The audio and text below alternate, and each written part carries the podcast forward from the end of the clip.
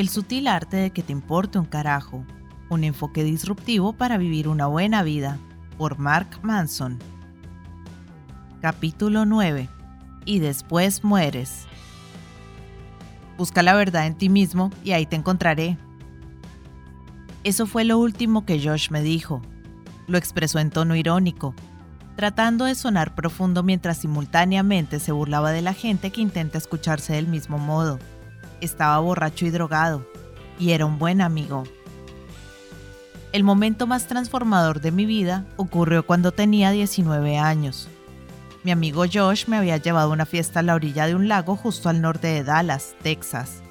En el lugar se hallaban condominios sobre una colina. Al pie de ella estaba una alberca, y al término de esta un acantilado con vista al cuerpo de agua lacustre.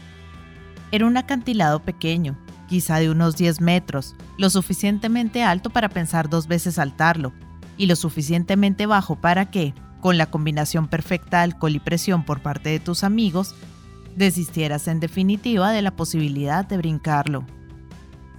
Poco después de haber llegado a la fiesta, Josh y yo nos sentamos en la orilla de la alberca, bebimos cervezas y platicamos, tal como lo hacen los muchachos jóvenes y ansiosos.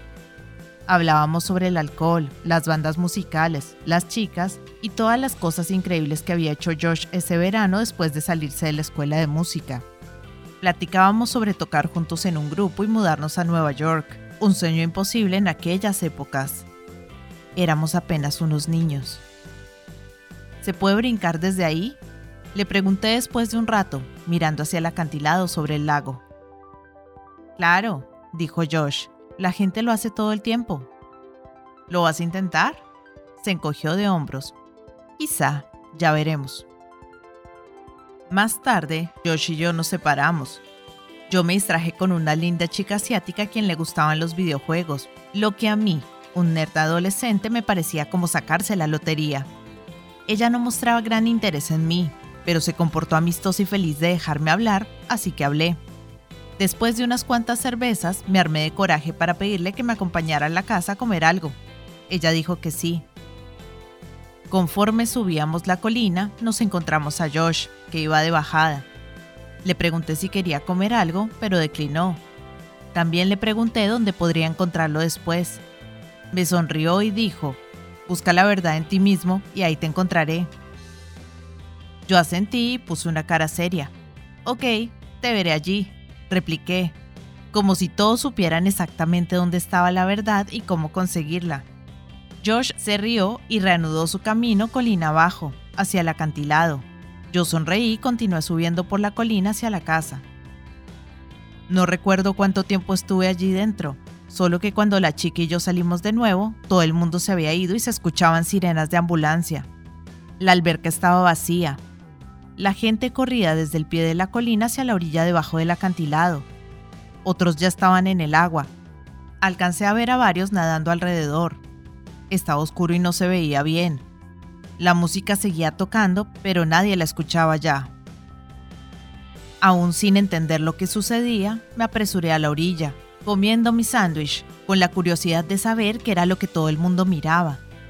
A la mitad del camino, la chica bonita me dijo, Creo que ha ocurrido algo terrible. Cuando llegué al final de la colina, le pregunté a alguien por Josh. Nadie me miró ni me prestó atención. Todos veían fijamente hacia el agua. Pregunté de nuevo y una niña empezó a llorar de manera incontrolable. En ese momento comprendí lo que pasaba. Encontrar el cuerpo de Josh en el fondo del lago les llevó tres horas a los buzos, la autopsia revelaría después que sus piernas se habían acalambrado debido a la deshidratación por el alcohol, así como por el impacto del salto desde el acantilado. Estaba totalmente oscuro cuando brincó, así que era negro sobre negro. Nadie pudo ver de dónde provenían sus gritos de ayuda, solo dónde salpicaba el agua, solo sonidos. Tiempo después, sus padres me dijeron que Josh era un pésimo nadador. Yo no tenía idea. Me tomó 12 horas permitirme llorar. Estaba en mi coche, manejando de regreso de Austin la mañana siguiente. Le llamé a mi papá y le dije que aún estaba cerca de Dallas y que no llegaría al trabajo. Había estado trabajando con él durante ese verano. Él preguntó, ¿por qué? ¿Qué sucedió? ¿Todo está bien? Y ahí fue donde el río de lágrimas se desbordó. Los aullidos, los gritos y el moco. Me orillé a un lado de la carretera, apreté el teléfono contra mi pecho y lloré como lo hace un niño pequeño con su padre. Ese verano caí en una profunda depresión. Alguna vez pensé estar deprimido, pero eso representaba un nuevo nivel de sinsentido y tristeza, tan profundo que me dolía físicamente. La gente iba y venía tratando de animarme y yo solo me sentaba y los dejaba expresar y hacer todas las cosas políticamente correctas que creían que debían hacer. Les daba las gracias y les agradecía la amabilidad de su visita. Fingía una sonrisa y les mentía diciendo que estaba mejor, pero por dentro no sentía nada. Soñé con Josh varias veces durante los meses siguientes. Sueños en los que él y yo teníamos largas conversaciones sobre la vida y la muerte, así como de cosas triviales y sin sentido. Hasta ese punto en mi vida había sido un joven bastante típico de clase media que consumía marihuana, flojo, irresponsable, socialmente ansioso y profundamente inseguro.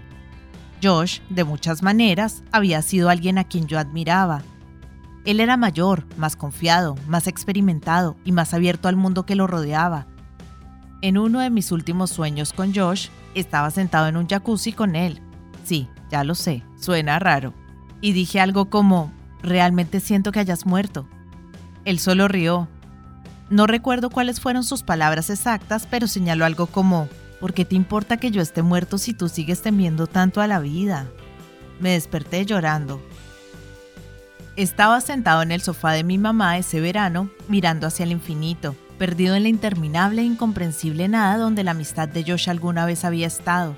Cuando llegué a la conclusión de que si en verdad no hay razón para hacer nada, entonces tampoco no hay razón de no hacer nada, que al enfrentar la inevitabilidad de la muerte, no hay ninguna razón para sentir miedo o vergüenza, si de todas maneras es un montón de nada, y que pasar la mayoría de mi corta vida evitando lo que era doloroso o incómodo también había estado evitando sentirme vivo.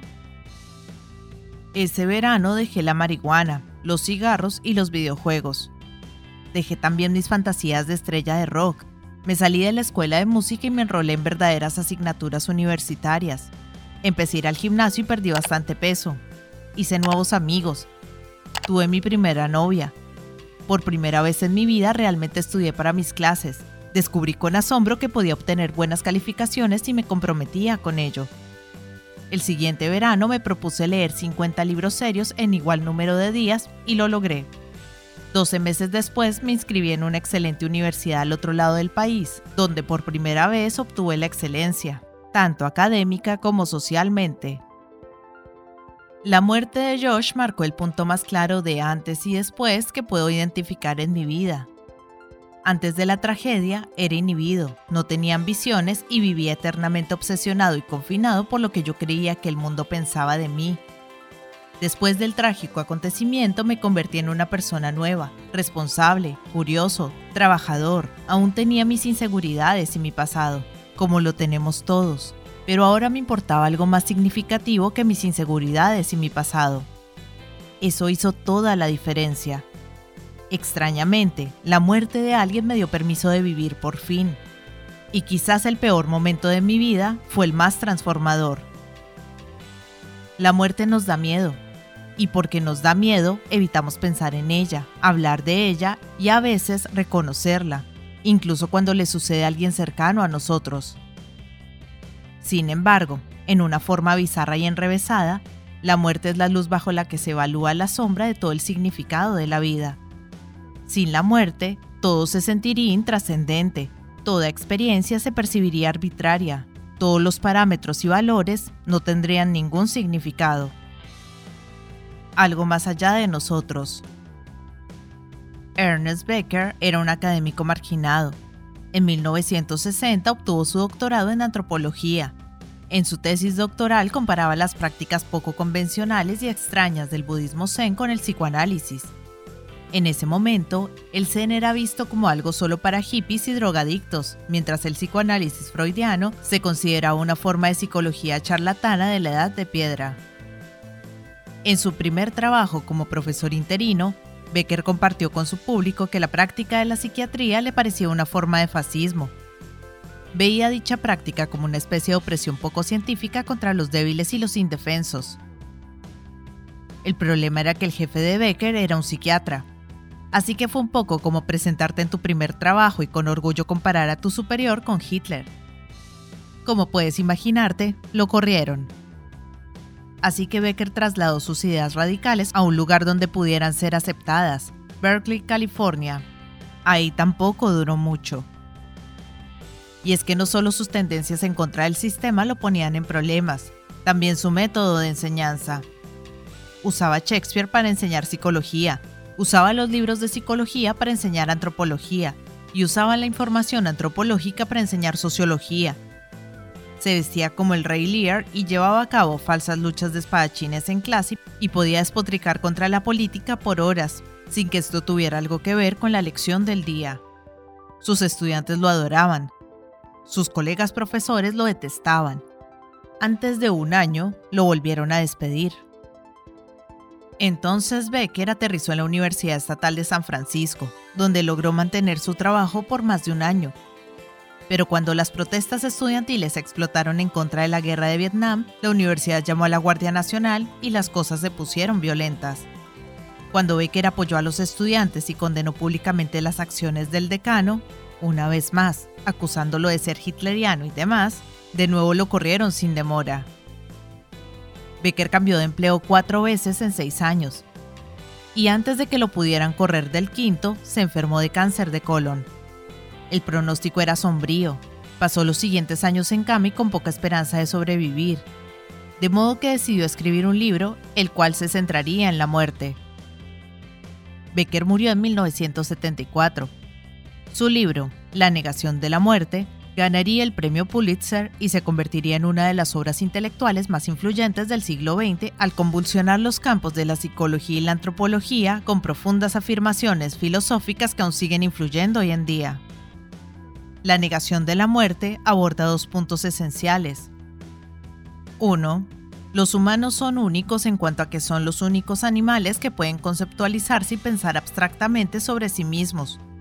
Los perros no se sientan a pensar acerca de su carrera. Los gatos no piensan en sus errores pasados o se preguntan qué hubiera sucedido si hubieran actuado diferente. Los monos no discuten sobre sus posibilidades futuras, del mismo modo que los peces no van por ahí preguntándose si les parecerían más atractivos a otros peces si tuvieran una aleta más larga. Como humanos, estamos bendecidos con la habilidad de imaginarnos en situaciones hipotéticas. Podemos contemplar el pasado y el presente e imaginar otras realidades o situaciones donde las cosas podrían ser diferentes. Justo por esta habilidad mental única, dice Becker, todos, en algún momento, nos volvemos conscientes de la inevitabilidad de nuestra propia muerte. Al ser capaces de conceptualizar versiones alternativas de la realidad, también somos los únicos animales que se imaginan una realidad sin nosotros. Esa toma de conciencia causa lo que Becker llama el terror a la muerte, una ansiedad existencial profunda que subyace en todo lo que pensamos o hacemos. 2. El segundo punto de Becker tiene que ver con la premisa de que, en esencia, poseemos dos yo, el primero es el yo físico, aquel que come, duerme, ronca y defeca. El segundo es el yo conceptual, nuestra identidad o cómo nos percibimos. El argumento de Becker es el siguiente. Todos somos conscientes, en cierto nivel, que nuestro yo físico eventualmente morirá, que esa muerte es inevitable y esa inevitabilidad, en cierto nivel inconsciente, nos aterroriza. Por ello, y para compensar nuestro miedo de la pérdida inevitable de nuestro yo físico, tratamos de construir un yo conceptual que viva eternamente.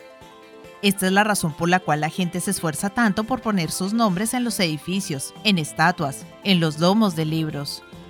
Por eso nos sentimos impelidos a pasar tanto tiempo entregándonos a los demás, especialmente a los niños, con la esperanza de que nuestra influencia, que nuestro yo conceptual, vivirá más allá de nuestro yo físico que seremos recordados, venerados e idealizados mucho después de que nuestro yo físico haya dejado de existir. Becker denominó a estos esfuerzos proyectos de inmortalidad, los cuales permiten a nuestro yo conceptual vivir más allá del momento de nuestra muerte física. La civilización humana, dice, es básicamente el resultado de proyectos de inmortalidad.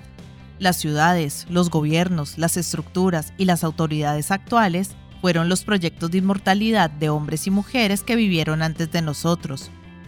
Son los remanentes de los yo conceptuales que no murieron. Nombres como Jesús, Mahoma, Napoleón y Shakespeare son tan poderosos hoy como cuando estuvieron vivos, si no es que es más. Y esa es la meta, ya sea a través de dominar una forma de arte, conquistar una nueva tierra, acumular increíbles riquezas o simplemente tener una familia grande y cariñosa que seguirá por generaciones. Todo el significado en nuestras vidas está moldeado por este deseo innato de nunca morir realmente. La religión, la política, los deportes, el arte y la innovación tecnológica son el resultado de los proyectos de inmortalidad de la gente, Becker discutía que las guerras, las revoluciones y los asesinatos masivos ocurren cuando los proyectos de inmortalidad de un grupo se fricciona contra los de otro grupo. Siglos de opresión y el derramamiento de sangre de millones se han justificado como la defensa de un proyecto de inmortalidad de un grupo contra el otro. Pero cuando nuestros proyectos de inmortalidad fallan, se pierde el significado, cuando la pretensión de que nuestro yo conceptual viva más allá de nuestro yo físico no se percibe como posible o probable, el terror a morir, esa horrible y deprimente ansiedad, vuelve a infestar nuestra mente. Un trauma puede causar esto, tanto como la vergüenza y el ridículo social. También puede ser causada, como sostiene Becker, por la enfermedad mental. Si no te has dado cuenta ya, nuestros proyectos de inmortalidad son nuestros valores, son los barómetros de significado y valor en nuestra vida. Cuando nuestros valores fallan, también lo hacemos nosotros, psicológicamente hablando. Lo que Becker dice, en esencia, es que el miedo nos mueve a todos cuando le damos demasiada importancia a algo, porque otorgarle importancia a algo es lo único que nos distrae de nuestra realidad y de la inevitabilidad de nuestra propia mente. El hecho de que te importe un carajo todo es alcanzar un estado casi espiritual de aceptación de la impermanencia de la propia existencia. En este estado, uno es mucho menos proclive a quedarse atrapado en las diferentes formas de sentirse con derecho a todo. Más tarde, Becker llegó a una sorprendente conclusión en su lecho de muerte, que los proyectos de inmortalidad de la gente eran el problema, no la solución, que más que intentar implementar, a menudo a través de la fuerza letal, su yo conceptual alrededor del mundo, la gente debería cuestionar ese yo conceptual y sentirse más cómoda con la realidad de su propia muerte. Becker llamó a eso el antídoto amargo y luchó por aceptarlo él mismo conforme enfrentaba cara a cara su propio final. Aunque sea mala, la muerte es inevitable. Entonces, no deberíamos evitar esta comprensión, sino intentar aceptarla lo mejor que podamos, Solo cuando nos sentimos cómodos con el hecho de nuestra propia muerte, con ese terror, con esa angustia subyacente que motiva todas las ambiciones frívolas de la vida, entonces podremos elegir nuestros valores con más libertad, sin las ataduras de esta búsqueda ilógica de la inmortalidad. Solo entonces podremos liberarnos de perspectivas dogmáticas peligrosas. La cara amable de la muerte. Voy pisando de una a otra roca, escalando a buen ritmo. Los músculos de mis piernas se estiran y me causan dolor. En ese estado de trance que se produce con el esfuerzo físico repetido, me voy acercando a la cima. El cielo se vuelve amplio y profundo. Estoy solo. Mis amigos se hallan bastante más abajo, tomando fotografías del océano. Finalmente, trepo sobre una roca pequeña y la vista se abre por completo. Desde aquí puedo observar el horizonte infinito, se siente como si estuviera mirando a la orilla de la tierra, donde el agua se funde con el cielo, azul sobre azul. El viento zumba sobre mi piel. Miro hacia arriba, es brillante, es hermoso. Estoy en el Cabo de Buena Esperanza, en África del Sur, considerado alguna vez como la punta sur de África y el punto más meridional del mundo. Es un lugar agitado, lleno de tormentas y aguas traicioneras, un lugar que ha visto pasar siglos de comercio y de esfuerzo humano. Irónicamente, un lugar de esperanzas perdidas. Hay un dicho en portugués, el dobra o cabo da boa esperanza. Él está rondando el cabo de buena esperanza. Irónicamente significa que una persona se halla en su etapa final, incapaz de realizar nada más. Esquivo las rocas hacia el azul. Permito que su vastedad inunde mi campo visual. Estoy sudando frío, emocionado pero nervioso. ¿Es esto todo? El viento golpea mis oídos. No escucho nada, pero puedo ver el borde, donde la roca se funde con el olvido. Me detengo y permanezco de pie por un momento, a varios metros de distancia. Abajo puedo ver el océano, que resbala y produce espuma contra los acantilados que se extienden por kilómetros a cada lado. La marea pega con furia contra las paredes impenetrables. Más al fondo hay una escarpada caída de al menos 50 metros. A mi derecha, los turistas se alinean por todo el paisaje inferior. Toman fotos y desde aquí parecen una larga fila de hormigas. A mi izquierda se ubica Asia, Frente a mí se encuentra el cielo y detrás mío está todo lo que alguna vez soñé y que traigo conmigo. ¿Qué tal que esto es todo lo que hay? Miro a mi alrededor. Estoy solo. Doy el primer paso hacia la orilla del acantilado.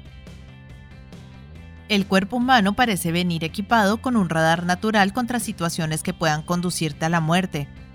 Por ejemplo, cuando te acercas a 3 metros de distancia en el acantilado, que no tiene una barandilla protectora, te invade una cierta tensión en el cuerpo. Se te endurece la espalda, la piel se te tus ojos se hiperenfocan en cada detalle que te rodea. Sientes los pies hechos de concreto, como si un imán invisible y gigante atrajera con suavidad tu corpulencia para ponerla a salvo. Pero lucho contra el imán. Arrastro mi pecho de piedra más cerca de la orilla, a metro y medio, tu mente se une a la fiesta. Ahora puedes ver no solo la orilla del acantilado, sino también hacia abajo de él, lo que induce una serie de visiones indeseables de caer y seguir cayendo hasta llegar a una muerte acuática. Como si tu mente estuviera diciéndote, estás peligrosamente cerca, amigo, ¿qué estás haciendo? Deja de moverte, detente. Le ordeno a mi mente que se calle y continúo acercándome con lentitud a un metro, tu cuerpo se pone en alerta roja máxima.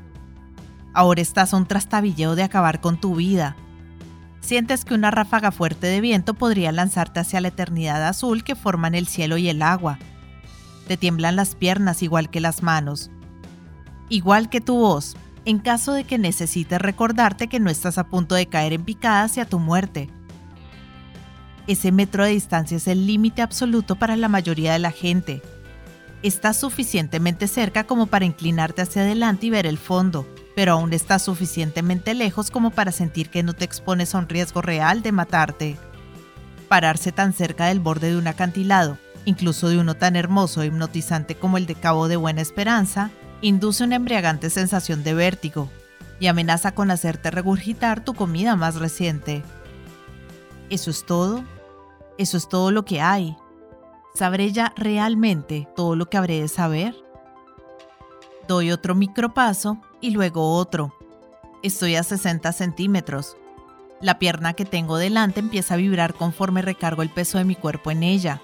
Sigo adelante, contra el imán, contra mi mente, contra todos mis mejores instintos de supervivencia. 30 centímetros. Estoy mirando directo hacia abajo del acantilado, me entran unas ganas súbitas de llorar. Mi cuerpo de manera instintiva se echa para atrás, se protege contra algo imaginado e inexplicable. El viento llega en ráfagas. Los pensamientos surgen como ganchos al hígado. A 30 centímetros de distancia sientes como si estuvieras flotando. Salvo cuando miras abajo, lo demás se percibe como si formaras parte del cielo mismo. En ese momento casi esperas caerte, de hecho. Me agacho un momento, recupero el aliento y ordeno mis pensamientos. Me obligo a mirar al agua que pega contra las rocas por debajo de mí. Entonces vuelvo a mirar a mi derecha, hacia las pequeñas hormigas que transitan allá abajo, que toman fotos, que abordan el autobús. Pienso en la poco probable casualidad de que alguien me esté viendo a mí. El deseo de atención es tremendamente irracional. Lo mismo que todo esto, es imposible que alguien logre verme hasta acá arriba, obviamente. Y aunque no lo fuera, no hay nada que esas personas a lo lejos pudieran decir o hacer. Lo único que escucho es el viento. ¿Eso es todo? Mi cuerpo se estremece, el temor se torna eufórico y enseguecedor. Concentro mi mente y trato de no pensar, intento meditar. Nada logra hacerte más consciente de tu presente ni te da tal claridad mental como estar a unos cuantos centímetros de tu propia muerte. Me enderezco y vuelvo a mirar a la lejanía. Me doy cuenta de que estoy sonriendo. Me recuerdo que está bien morir. Ese enfrentamiento voluntario e incluso exuberante con la propia mortalidad tiene raíces antiguas. Los estoicos de la antigua Grecia y Roma recomendaban a las personas que tuvieran presente a la muerte en todo momento, de modo que apreciaran más la vida y se mantuvieran humildes frente a las adversidades.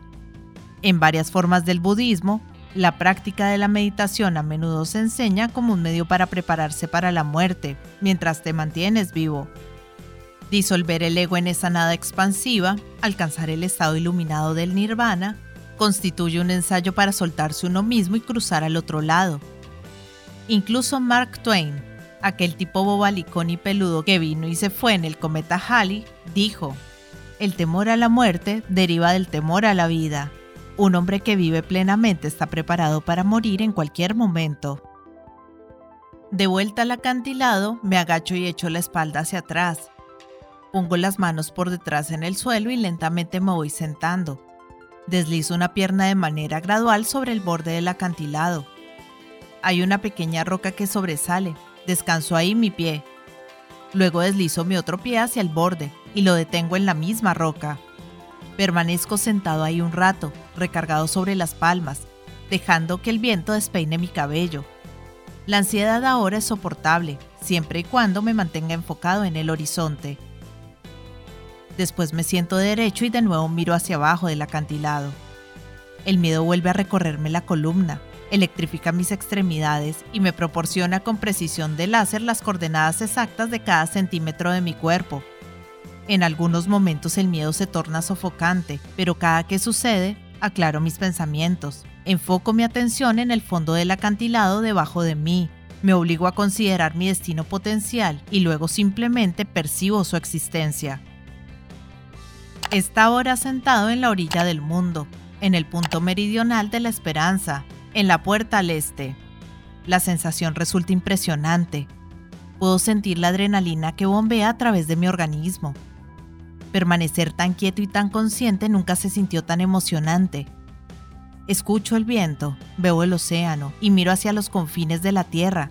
Luego sonrío con la luz. Todo lo que toca es bueno es importante enfrentar la realidad de nuestra propia mortalidad porque elimina por completo todos los valores frágiles, superficiales y mediocres de la vida. Mientras a muchas personas se les va la vida intentando ganar un dólar más o un poco más de fama y atención, o un poco más de certeza sobre si estarán en lo correcto o si las aman, la muerte nos enfrenta a todos con una pregunta mucho más dolorosa y trascendente. ¿Cuál es tu legado? ¿Cómo será diferente y mejor el mundo cuando nos hayamos ido? ¿Qué huella habrás dejado? ¿Qué influencia habrás causado? Dicen que una mariposa que bate sus alas en África puede causar un huracán en Florida. Luego entonces, ¿qué huracanes dejarás en tu velorio? Como Becker lo señalaba, esta es sin duda la única pregunta de verdad importante en tu vida. Y aún así, evitamos pensar en ella. Primero porque es difícil. Segundo, porque genera miedo. Tercero, porque no tenemos un carajo de idea de lo que estamos haciendo. Cuando evitamos esta pregunta, dejamos que los valores triviales y odiosos tomen como rehenes a nuestros cerebros y que asuman el control de nuestros deseos y nuestras ambiciones. Si no reconocemos la siempre presente mirada de la muerte sobre nosotros, lo superficial parecerá importante y lo importante parecerá superficial. La muerte es lo único que podemos saber con certeza, y como tal, debe ser el compás a través del cual orientemos nuestros otros valores y decisiones. Es la respuesta correcta a todas las preguntas que deberíamos formular, pero que nunca nos atrevemos. La única forma de sentirse cómodo con la muerte es entenderla y verla como algo más grande que tú, Elegir valores que vayan más allá de servirte a ti, valores simples, inmediatos, controlables y tolerantes al caótico mundo que te rodea. Esta es la raíz de la felicidad. Ya sea que escuches a Aristóteles o a los psicólogos de Harvard o a Jesucristo o a los malditos Beatles, todos sostienen que la felicidad proviene de una sola fuente, que te importe algo más grande que tú mismo, creer que eres un componente que contribuye a una entidad mucho más superior, que tu vida es tan solo el proceso secundario de una producción ininteligible mucho mayor. Este sentimiento es lo que lleva a la gente a las iglesias, es por lo que se pelean guerras, por el que se crean familias y se ahorran pensiones, por el que se construyen puentes y se inventan celulares, por ese fugaz sentido de formar parte de algo mayor y más desconocido que ellos mismos. Sentirse con derecho a todo nos arrebata eso. La gravedad de sentirse con derecho a todo succiona toda la atención hacia el interior, hacia nosotros mismos. Causa que pensemos que nosotros estamos en el centro de todos los problemas del universo, que nosotros somos los únicos sufriendo todas las injusticias, que nosotros somos quienes merecemos la grandeza sobre todos los demás. Tan seductor como es, el sentirse con derecho a todo nos aísla, nuestra curiosidad y emoción por el mundo se vuelca sobre uno mismo y refleja nuestros propios sesgos y proyecciones sobre cada persona que conocemos y cada evento que experimentamos. Esto se siente sensual y tentador, y puede sentirse bien por un rato y vender muchos boletos, pero es veneno espiritual. Son estas dinámicas las que ahora nos afligen. Estamos muy bien acomodados en términos materiales, y sin embargo, muy atormentados psicológicamente por los problemas menores y superficiales.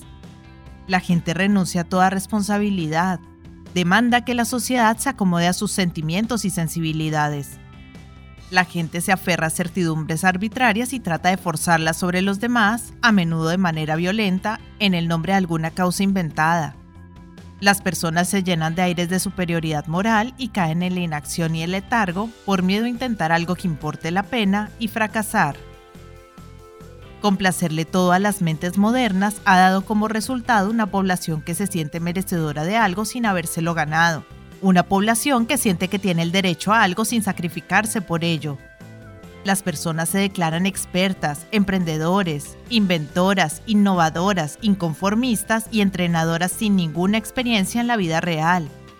Y lo hacen no porque crean de verdad que son mejores que cualquier otra, lo hacen porque sienten que necesitan ser mejores para ser aceptadas en un mundo que solamente difunde lo extraordinario. La cultura de hoy confunde gran atención con gran éxito. Asume que ambos conceptos son lo mismo, pero no lo son. Tú eres grandioso, ya lo eres, aunque te des cuenta o no, aunque los demás se den cuenta o no. Y no es porque lanzaste una aplicación para iPhone o terminaste un año antes la universidad o te compraste un yate increíble. Estas cosas no definen tu grandeza. Tú ya eres grandioso porque, ante una confusión interminable y la muerte inminente, continúas eligiendo a qué darle importancia y que debe valerte un carajo. Este simple hecho, esta simple elección de tus propios valores en la vida, ya te convierte en alguien hermoso, ya te convierte en alguien exitoso y ya te hace un ser amado. Incluso si tú no te das cuenta, incluso si estás durmiendo en una alcantarilla y te mueres de hambre. Tú también vas a morir y será porque, también, fuiste lo suficientemente afortunado como para haber vivido. Puede que no lo sientas, pero ve y párate en un acantilado alguna vez y quizá lo percibas. Bukowski alguna vez escribió, Todos vamos a morir, todos nosotros. ¡Qué circo! Debería bastar con eso para amarnos los unos a los otros, pero no es así. Nos aterrorizan y aplastan las trivialidades de la vida, nos devora la nada. Al evocar en retrospectiva aquella noche en el lago, cuando vi cómo los paramédicos sacaban del lago el cuerpo de mi amigo Josh, recuerdo haber fijado la vista en la negra noche tejana y mirar mi ego disolverse en ella. La muerte de Josh me enseñó mucho más de lo que inicialmente creí. Sí, me ayudó a aprovechar el día, a asumir la responsabilidad por mis elecciones y a perseguir mis sueños con menos vergüenza e inhibición. Pero esos fueron los efectos secundarios de una lección mucho más profunda, más primaria. Y la lección primaria es esta. No hay nada que temer. Nunca. Y recordarme repetidamente mi mortalidad, a través de los años, ya sea a través de la meditación, de leer filosofía o de hacer cosas locas como pararte en el punto más alto en un acantilado en Sudáfrica, es lo único que me ha ayudado a mantener esta conciencia en el punto focal de mi mente. Esta aceptación de mi muerte, esta comprensión de mi propia fragilidad ha hecho todo más fácil, desarraigar mis adicciones, identificar y enfrentar el sentirme con derecho a todo, asumir la responsabilidad de mis propios problemas, sufrir por mis miedos e incertidumbres, aceptar mis fracasos y los rechazos. Todo ha sido más ligero gracias a la conciencia de mi propia muerte. Mientras más me asomo a la oscuridad, más brillante se vuelve la vida, más quieto se vuelve el mundo y menos siento esa resistencia inconsciente a, bueno, a todo. Permanezco aquí sentado en el cabo durante unos minutos. Me lleno de todo a mi alrededor. Cuando finalmente decido pararme, pongo las manos detrás de mí y me impulso. Lentamente me incorporo. Reviso el terreno bajo mis pies. Me aseguro de que no haya una piedra errante lista para sabotearme. Habiendo confirmado que estoy a salvo, comienzo a caminar de regreso a la realidad. Un metro, tres metros, mi cuerpo se va restaurando a cada paso. Mis pies se sienten más ligeros. Dejo que el imán de la vida me atraiga hacia él. Conforme voy sorteando unas piedras de regreso al camino principal, levanto la mirada y me encuentro con un hombre que me observa. Me detengo y hago contacto visual con él. Eh, te vi sentado en la orilla, allá arriba, dice. Su acento es australiano, la palabra allá emana de su boca con torpeza. Apunta hacia la Antártida. Sí, la vista es fenomenal. ¿A poco no? Estoy sonriendo. Él no. Me mira muy serio. Me tallo las manos contra los shorts. Mi cuerpo vibra por la experiencia vivida. Hay un silencio incómodo. El australiano se queda sin decir nada, perplejo, aún mirándome claramente buscando qué decir a continuación. Después de un momento, ordena de manera cuidadosa sus palabras. ¿Estás bien? ¿Cómo te sientes? Me tomo mi tiempo para contestar, aún sonriendo. Vivo, muy vivo. Su escepticismo se rompe y una sonrisa toma su lugar. Asiente ligeramente y sigue por el camino. Yo me quedo donde estoy, un poco más arriba, absorbiendo la vista, esperando a que mis amigos lleguen a la cima.